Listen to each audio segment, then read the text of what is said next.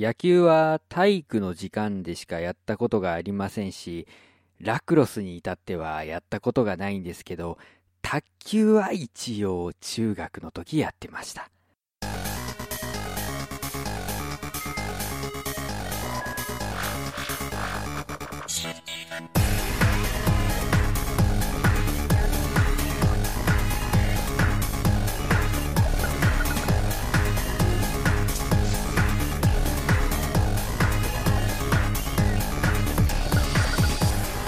皆さんこんにちは。最低段放送です。最高段団長のメガネ D です。よろしくお願いいたします。この番組は女の子に最低と言われるような番組を目指していくポッドキャストです。イエイ。えーまあ、最近あったことといえば、えーと、と DY さんのお誕生日を祝い忘れたという ことがまずありますね、えー、直前にゲストにも来ていただいたのにもかかわらず。うん、まあ、あの結構あるんですよ、僕こういうのがえっ、ー、と、あ、そうだ、あの、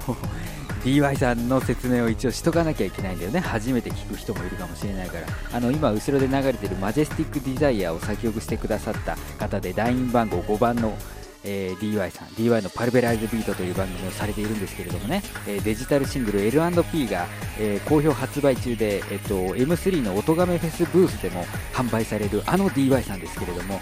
えっと、うん、あのー、まあ、お誕生日をね、祝おう祝おうと、えー、当日の0時からですね、ちゃんと記憶していたんですが、えー、すっかり送るのを、えー、タイミングを失ってしまいましてですね、えここで言うということになってしまったんですけど、僕あるんですよね。うんあのこの番組では多分名前をあんま出したことがないかもしれないんですけど、あのクーラーさん、こちらのね、クーラさんあのサロンドロンダンでお世話になってたりしましたけどあのクーラさんのご結婚おめでとうございますも言えてないし あとあの音亀フェスで共演しましたあのアヤコングさんがねあの大会で、えーと、特別賞を取られていたというのも見たのにもかかわらずおめでとうコメントをした覚えがないんですよね。えーと両方ともですねすぐにそのその事実に気づいたタイミングで送ると、あ、深夜だから今ちょっとタイミング悪いかなと思って、ずるずる今日まで来ている。遅すぎるよねっていう うんまあ、そういうところがあるので、こう、うまいこと、なんか直接のやり取りがあるときに、なんか、直接言おうかなと思います。はい。えー、では、今回の最低段放送の内容なんですけれども、えーと、冒頭でちょっと言いましたが、あの野球、ラクロス、卓球というのをね、えーと、取り上げてみたいと思います。ただスポーツを取り上げるんじゃなくてですね、あのネット上ではあのよくあの打線組んだっていうのがネタになりますよね。ああいう風にこう野球のオーダーに見立ててですねいろんなものをこうでチームを組んでですね、えー、それをこう披露し合うみたいな文化非常に面白いと思うんです、えー、ラジオ番組なんかではね、えーと、ベストイレブンつって、えーと、サッカーのポジションを決めるみたいな企画をやっていたりしますけどあれって大体野球かサッカーなんですよね。うん。なのでまあ野球の打順を組むというのは今回もちろんなんですけど、あんまりそういう時に使われないスポーツのオーダーをちょっと使ってみようということで、今回卓球と女子ラクロスというのを持ってきました。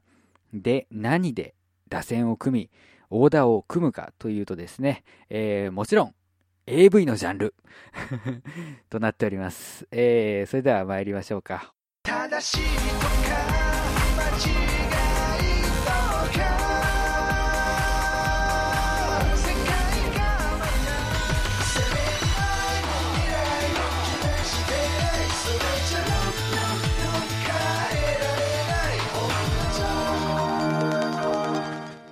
DY デジタルシングル L&P iTunes ストア Amazon Music などを通じて発売中。よし。じゃあオーダーを発表していこうかなと思いますが。メガネ D 監督がですねこう自慢のこう教え子たち。まあ、AV のジャンルなんですけど。を、え、ー、と、まあ、それぞれのスポーツの、えー、オーダーに当てはめていくと。いう形になっております。で、まあ順番的にはそうですね、野球から行って卓球、女子ラクロスっていう形にしましょうかね。うん。で、これ、女子ラクロスって言ってるのには理由がありまして、えー、男子ラクロスと女子ラクロスで人数が違うんですね。はい。なので、えー、今回はその女子ラクロス、人数が多い方のオーダーをやっております。あとですね、卓球も、うんと団体戦のオーダーをちょっと考えてきたんですけど、えっ、ー、と、最近の世界卓球とかをこう見られている方だと、団体戦って3人の選手1チームみたいなイメージ。あの、メンバーはチームとしては5人だけど、1試合に出る選手が3人っていうイメージがもしかしたらあるかもしれないんですが、あの、ああいう国際大会じゃない一般の大会とか学生の大会だと、えっと、団体戦って4人制とか5人制、6人制っていうのがありまして、で、僕的にはあの6人制が一番、こう、うん、よく、うん、深夜に起きてね、卓球の国際試合を見てた時とか、あと自分自身がこう中学でやってた卓球の団体戦っていうのがまあ6人制だったので、今回は6人制でやっております。で、あとは、そうか、野球もそうか。野球は、あの、DH ありで組んでみました。なので、投手が3人、あの、先発、中継ぎ、抑えと、まあ、あの、まあ、打順が9名という、計12名という形になってます。なので、野球が12名、卓球団体戦が6名、えー、で、女子ラクロスが12名のオーダーとなります。で、ちゃんとその辺考えてね、えっ、ー、と、全スポーツで被らないようにしてますからね。さすがその辺の気配りができるメガネ D さん。えー、という感じなんですが、さあ、うん、じゃあ野球から発表していきましょうか。野球のオーダーっていうのは、まあ、あの、打線組んだっていうのはね、えっ、ー、と、どこの文化でしたっけ？何でも実況 J? ごめんなさい、南 J ですよね。えー、発祥の文化なんですけれども、まあ、ネット広く使われているかと思います。で、まあ、打線組んだと言いたいところなんですけれども、私、野球がですね、全然ダメでですね、えー、っと、1番から5番の並べ方ぐらいだったらなんとなくはわかるんですけれども、えー、まあ、うまく比喩とかができてない可能性もありますし、全然打線が弱いということもあるかもしれませんけれども、ご了承ください。では早速参りましょうか。えー、1番、センター、即ハメ。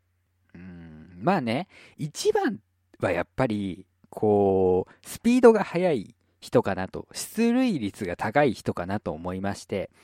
で、そう考えたときに、やっぱりこう、即ハメって速そうじゃない？即ハメは速いでしょ、確実に。うん。で、あの、まあ、足も速いだろうし、バッティングスピードも速い気がしますよね。うん。で、まあ、身体能力高そうだから、あの、センターに配置してるんですけど、あのー、で、出塁率も多分いいんですよ。即ハメ系がある AV メーカーって、大体女優さんに力を入れてるメーカーが多いんですよね。まあ、あの、アリスジャパンとかは、まあ、その代表格ですけれども、なので、まあ、えっ、ー、と、こう、大きな一本というのはなかなか出ないかもしれませんけれども、まあ、その足の速さと、その出塁率でですね、貢献してくれるんじゃないかと思って、即ハメ選手を1番に持ってきました。で、2番、で、サードに配置してます。2番サード、主観。主観もの。ね、えー、まあ、あの、カメラマンが、まあ、えーと、視聴者の目線になっている作品のことなんですけれども、あの主観、この位置に置いたのは、あの一番器用にいろいろこなせるかなっていうところなんですよね。えー、まあ見せ方を変えればハメ撮り風にもなりますし、で、それからあの、ラブラブ系の作品も撮れるし、SM っぽいのも撮れるし、最近ではそのレイプものをあえてこの主観で撮るみたいな、えー、作品も出たりしてまして、非常にこう、小器用に、うん、立ち回ってくれるんじゃないかなと思いまして、まあ、即ハメ選手が塁に出た時にその得点源にこうバチッとバントで送るっていうこともできるだろうし、もし即ハメ選手がね、えっ、ー、と、どっかで取られてしまった時も、まあ、あの、普通にこう当てに行ってミートできるんじゃないかなというところで、えっ、ー、と、主観はここ2番に置いてます。で、えー、次、3番ファースト地女。うんまあ、そろそろね、えー、っと、得点を狙いに行こうと。で、ただそこだけじゃなくて、こう、4番に、えー、5番につなげていくというのも必要なのかなと思って、ここもちょっと器用な、うん、ものを持ってきました。えー、知女はですね、こう、なんか周りを見ているというか、うん的確に相手のウィークポイントをついていくというか そういうところがあると思うんです。こう、自分本位なプレーに目が行きがちなんですけど、実はこう、非常にこうね、プレイ全体を支配するみたいなところがあるのかなと思って、ちょっと信頼してますので、うん。あの3番に置いてみました。で、ファーストとしてもこう、うん、取りこぼしがない感じがしますので、あの適任かなと思います。で、4番、えー、指名打者、中出し。中出しはやっぱりここじゃないですか。うん。まあ、大振りで、まあ、特にここ最近はあの本中さんなんかが頑張ってますからあの中出し作品ブームというのが来てるんじゃないかなと思いますただこう大振りで一発ボーンと持っていくんだけど守備がね、うん、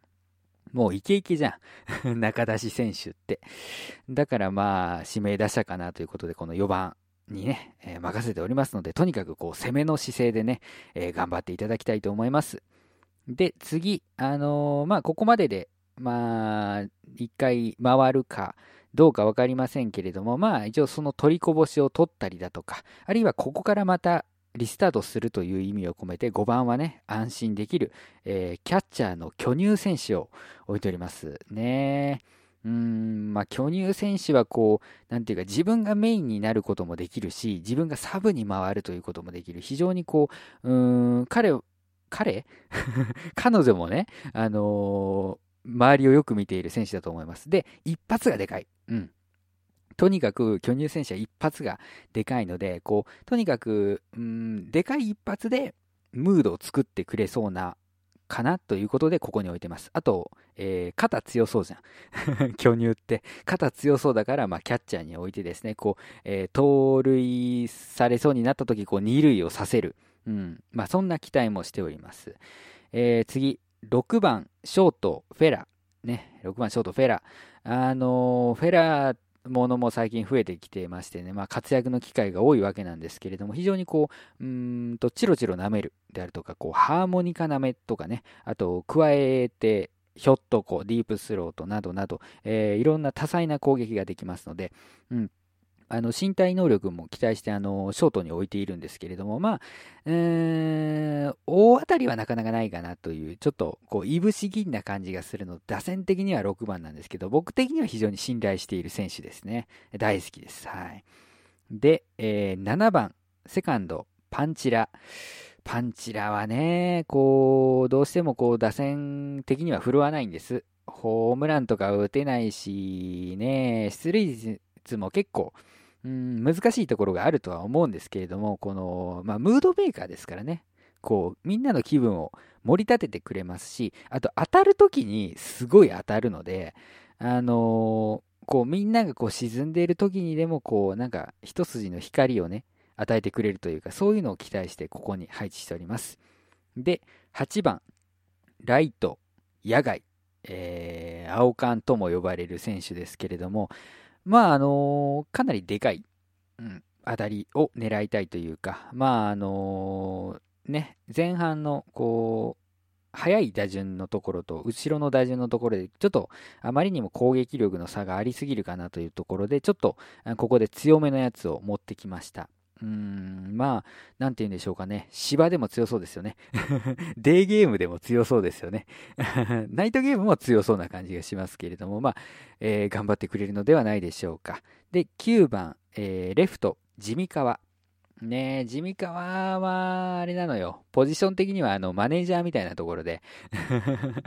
まあ、彼もね、こう、彼というか彼女もね、あの、プレイヤーとしてはというよりは、まあ、うん、サポートがメインなところだと思うんですけれども、でも野球漫画でさ、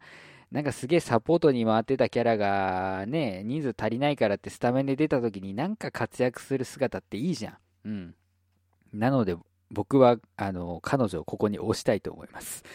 というか、あのベンチ入りがいないんですよね。ギリギリなんですよね。えー、っと、春の選抜に出た小豆島高校よりもギリギリなんでね、えー、っと、こういうことになっております。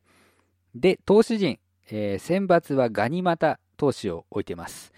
ガニ股投手は、まあ、あの、こう、なかなかね、ブレがあるんですけれども、まあ、とにかく、器用というか、足フェチ層にも強いですし、うん、タッチバック好き層にも強い。あと、騎乗位層にも強いという特徴がありましてですね、まあ、結構幅広く狙っていけるんじゃないかなと思います。あと、まあ、いきなりこう、ちょっと特殊なというか、うん、かなりエッチい感じでいきますので、あの、それで流れをつかめるかなと思っております。で、中継ぎは学園もの。はい。まあ、ガニ股がちょっとね、えっ、ー、と、まあ、癖のあるというところなので、ちょっと中継ぎは、うん、オーソドックスな選手を置いておくのがいいのかなということで、学園です。はじめ、助教選手と迷ったんですけれどもね、まあ、学園ものの方がより、こう、オールマイティにやってくれるかなと、まあ、自分の仕事をね、果たしてくれるかなと思います。で、抑えは同性ものです。まあ、ラブラブでいい感じに締めようというところですね。はい。えー、メガネ D 監督の野球のオーダー以上、えー、1番即ハメ、2番主観、3番地上、4番中出し、5番巨乳、6番フェラ、7番パンチラ、8番野外、9番地味川。で、えー、投手陣が選抜ガニ股、中継ぎ学園、抑えが同性となっております。では続いて、卓球の団体戦のオーダーを発表すると、来い。えー、で、卓球なんですけど、まあ大体ね、1番シングルス、2番シングルスはちょっと流れを作るというか、エース級、うん、が来るイメージなんですよ、僕の中でね。で、3番ダブルスっていうのは、まあ、息のあった、えー、2人が配置されて、4番、5番っていうのはメンタル的に強い、えっ、ー、と、まあ、ブレがあんまりない人を置くっていうイメージがあります。ちなみに僕はだいたい5番か4番をやってました。まあ、ディフェンシブなスタイルっていうのもあったんですけどね。で、えー、じゃあオーダーを発表していきます。えー、1番シングルス、オナニー。はい、オナニーはね、こう、かなり期待の新人というか、うん。あの、基本的にこう、大外れがないですが、あのまあ、変態的なオナニーとかもどんどん入れていくことができてですね、まあ、非常に拡張性が高い選手なので、こう、試合の中で吸収してね、えー、強くなっていってもらえる、そういうこうリズムを作るというのが非常にうまいんじゃないかなということで1番を任せております。2番シングルス、排泄。はい。えっ、ー、と、癖が強いやつを持ってきたかったんですよ。このオナニーっていうのが結構こう、うん、主人公型な選手なので、あの、ここで全然違うね、あの、ヒーローに対するヒールみたいな感じでこう、まあ、うんこ をしてもらおうと。スカトロまで行っちゃうとね、ちょっとね、うーんと、チームの色とちょっと違ってくるので、まあ、排泄君が適任かなと思いますので、2番シングルスに置いてます。この2人でとにかくね、うんと、リズムを作ってもらいたい。で、わかると思いますけど、この2つっていうのは、1人でもできるんですよ。相手役がいなくてもできる。だから女性1人でできる、えー、ものなんですよね。うん。だから相手に左右されないという点でも、この2人っていうのは、あのまあ、固定で1番、2番に置いていて大丈夫なんじゃないかなと思っております。で、3番ダブルス。えー、ここはやっぱりね、組み合わせが重要です。あの、相性のいい2人じゃないとダメですからね。ということで、えー、ファン感謝祭くんと、えー、大量ぶっかけくんの2人のダブルスでいこうと思います。相性いいですよ。うん。こうめちゃくちゃファンが集まってきてですね、女優さんが、あ、嬉しいですっていう形になっているファン感謝祭。で、そこに大量ぶっかけが入ると、まあ当然ですけれども、あのぶっかけるのはファンになるわけですよね。で、そうすると、ぶっかけられた女優さんは、ありがとうございます、ありがとうございます、嬉しいです、みたいなことになるじゃない。こう、ニコニコされながらぶっかけられる。で、ぶっかける方も、こう、惰性でやるんじゃなくて、ちゃんと、あ、あの憧れの人にかけてるという、こう、満足感が得られて、見ていてこっちも嬉しいというですね、非常にゴールデンペアなんじゃないかなと思っております。うん。ここのダブルスはもう間違いなく取れますよね。はい。で、えー、4番シングルス。うん、4番シングルスはまあちょっと固めに、うん。あのー、あんまりこう大外れしないという意味で、えー、逆 3P、えー、逆 3P、えー、男1人に対して、えー、女2人というプレーを配置しております。まあ、そんなに、うん、波がないというか、あの、乱高選手も考えたんですけど、乱高選手っていうのは、あの、当たった時でかいんですけど、ちょっとね、あんまりな結果になることが非常に多いので、まあ、安定した成績は逆 3P なんじゃないかなと思います。うん。こう自分の中に2人選手がいますからね。そのあたりをこう冷静にこう対応して、まあ、メンタル的にも期待しております、えー、5番シングルスラストを飾るのはソープ。まあソープはもう鉄板ですしうーんとね、えー、相手に合わせるというのは非常には非常に長けておりますからあのー、まあ、どんな相手が来てもちゃんとこうしっかりこう取ってくれるんじゃないかなと、えー、まあいいコースをついてこう抜いてくれるんじゃないかなと、えー、コースで抜いてくれるんじゃないかなと、えいうのを期待を込めて5番シングルスでございます。はい、ということで、メガネ D 監督の、えー、卓球団体戦のオーダーは、1番シングルスオナニー、2番シングルス排泄、3番ダブルスファン感謝祭大量ぶっかけ、4番シングルス逆 3P、5番シングルスソープとなっております。よろしくお願いします。では、よし、じゃあ女子ラクロスチーム来い。女子ラクロスチームって言っちゃダメかな。えっと、はい、一応、あの、説明しておきますと、ラクロスっていうのは、まあ、女子なので12人制です。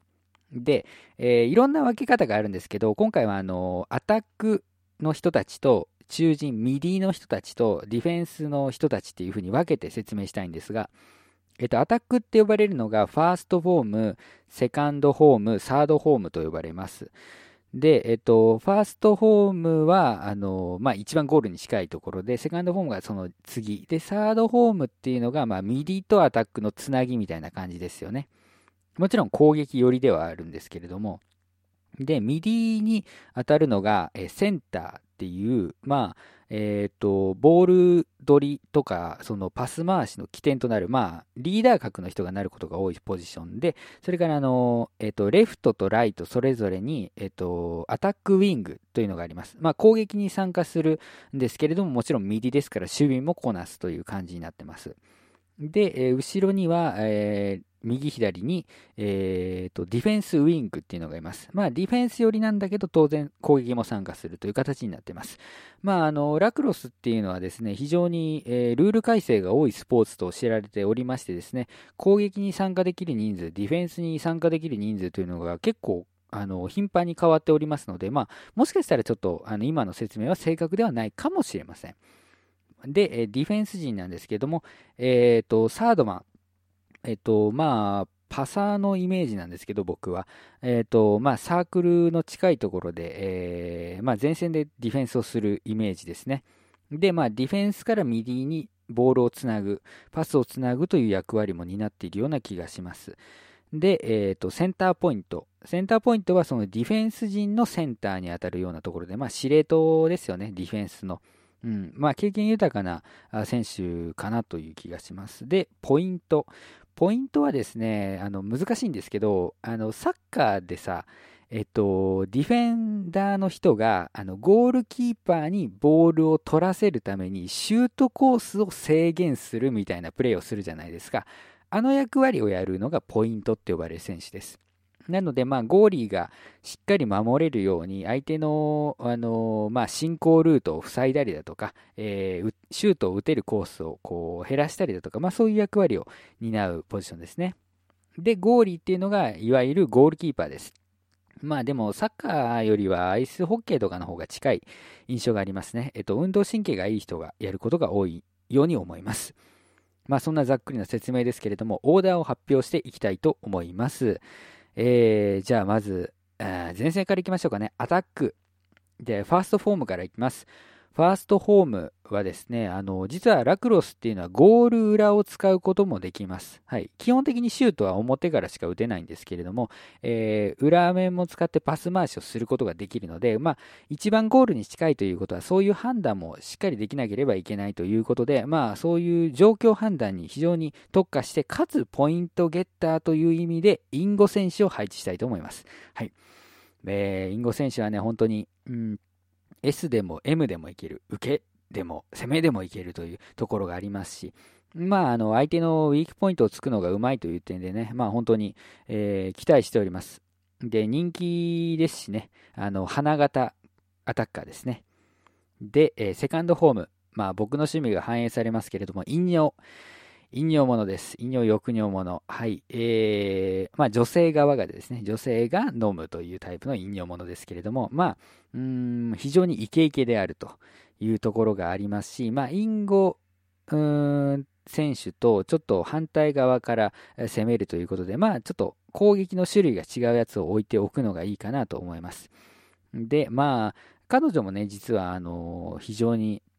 こう攻守のバランスがいいというか、どっちでもいけるんですよ。地女っぽい感じもいけるし、まあ M 女っぽい感じも当然いけるしということで、あのよく見れるというところがあると思います。まあ、今回の、えー、ラクロスのオーダーはだいぶこう、守りというか、各箇所で守るっていう感じが強いかもしれないですね。それぞれが、えー、動くと。うん。あの、エリア内に持ち込まれるまでに、えー、っと、それぞれのところでちゃんと、あのー、1対1で勝てるというのをね、えー、狙っているところがあるかもしれません。で、えー、サードホームはですね、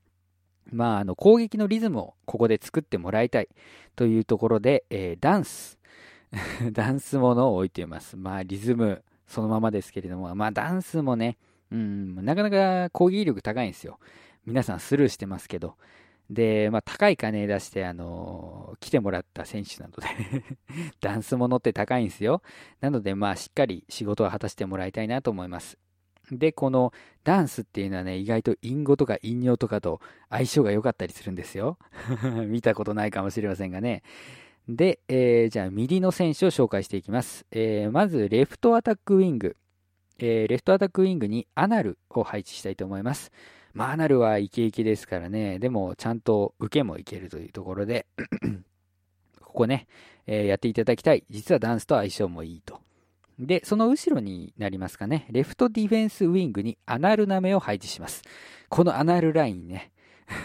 このアナルラインのこの、この縦のつなぎというのは非常に重要ですからね、頑張っていただきたい。で、反対側、えーっと、ライトアタックウィングには、えー、イラマチオ選手を置いておきたいと思います。あのー、まあ、セカンドホーム裏ということで、まあ、口系でいこうかなというところで、まあ、イラマ選手はですね、こう、我慢強い。うん。こう 攻撃のラインを下げないという点では非常に、あの、ここでいい仕事をしてくれるんじゃないかな、と期待しております。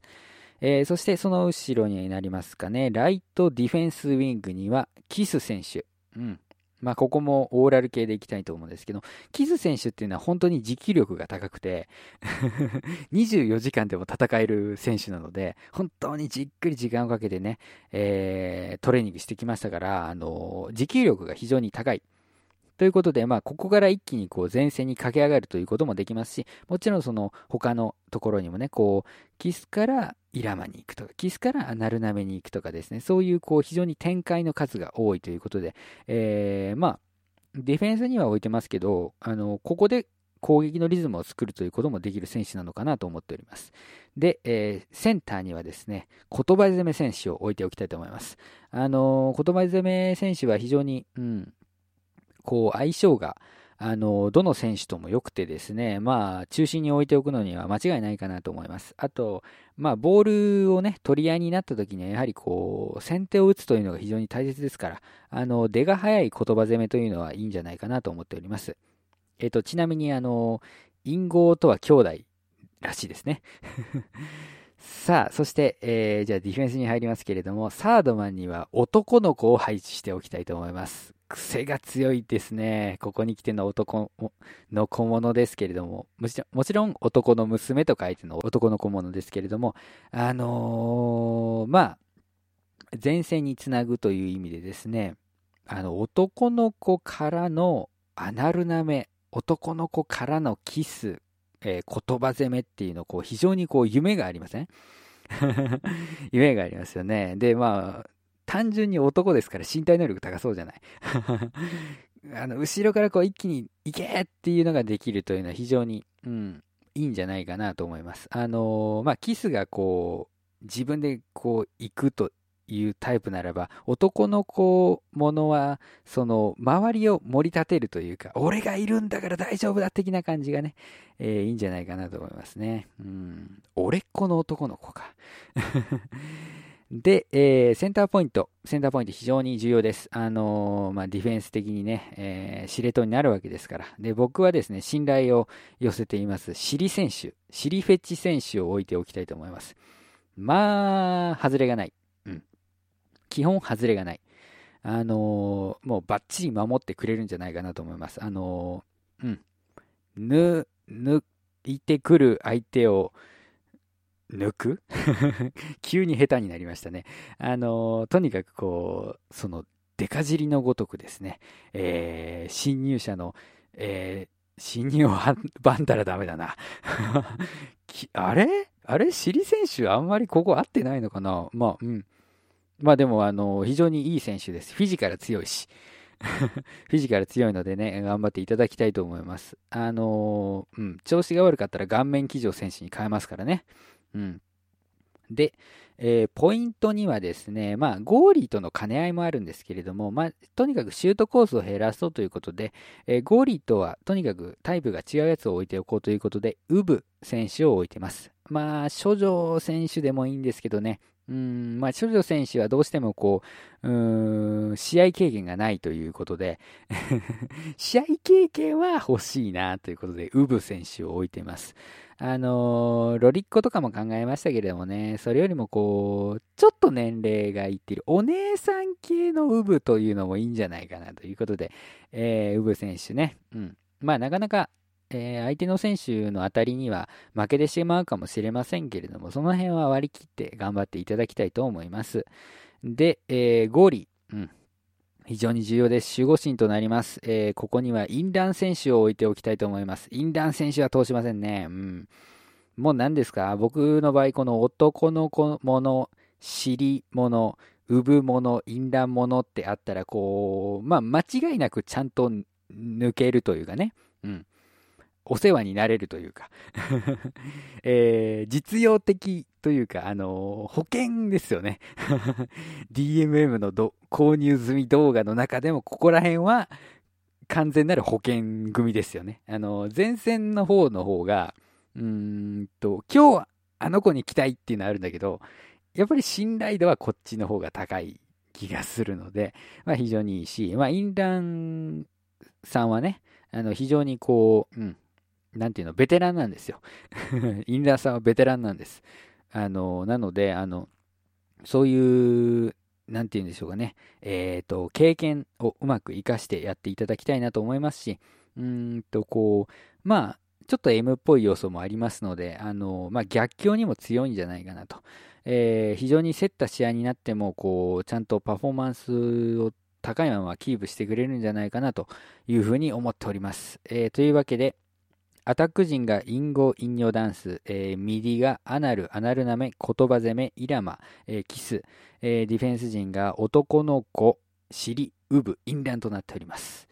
えー、以上、これがメガネ D 監督の女子ラクロスのオーダーでございました。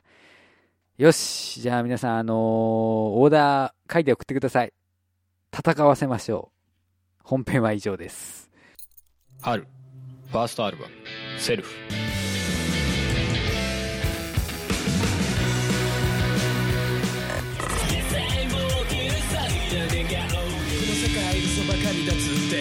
ったような言葉並べて。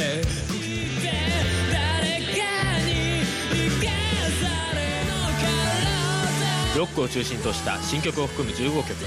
今できる限りの熱を詰め込んだ初のフルアルバム。2016年4月24日から各音楽配信サイトよりダウンロード配信開始。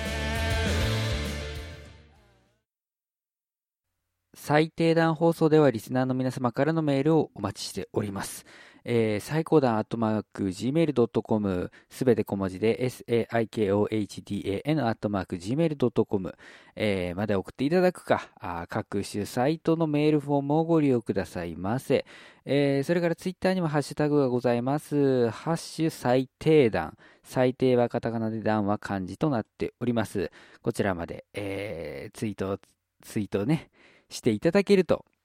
まあ、拾うことがありますので、よろしくお願いいたします。では、いただいているメッセージを紹介していきましょう。えっ、ー、と、すべて西もさんなので、えっ、ー、と、順番はちょっと入れ替えさせてくださいね。えーまずは、えーゲスバカの皆さんは最低聞いてるんでしょうか、えーゲスバカ最高段最低段というハッシュタグをつけて、あの、ツイートしていただいてますけどね。で、これに関連して、えーちょっとだけ架け橋になったようでちょっと嬉しいと、えー最低段最高段ゲスバカのハッシュタグをつけてツイートしていただいております。ありがとうございます。あのーうん。まあ、ゲスバカって言ってるのは、あの、ゲスバカ天国さんなんですよ。あの、前のね、回でも紹介させていただきましたけれども、正直ね、このツイートを見たときね、僕はね、非常にビクビクしていましたよ。あの、まあ、ゲスバカさんは、うん、あの、優しいので、あの、リスナー数多い番組ですけど、その、他の番組を下に見ないタイプの方たちなので、うん、あの、特に問題がなかったんですけど、あの、西本くん、その感じやってたらもしかしたらいつか痛い目見るかもしれないから、一応気をつけた方がいいですよ。あの、複数の番組のハッシュタグをつけるというのはやばい人たちに巻き込まれる時があるからね。うん。あの、気をつけた方がいいです。ただ、まあ、あのありがたいと思います。あ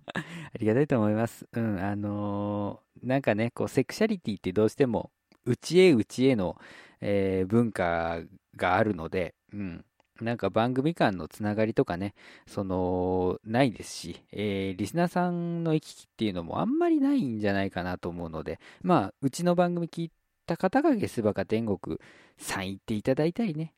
まあ逆は、まあないと思いますけど、まああの、うん、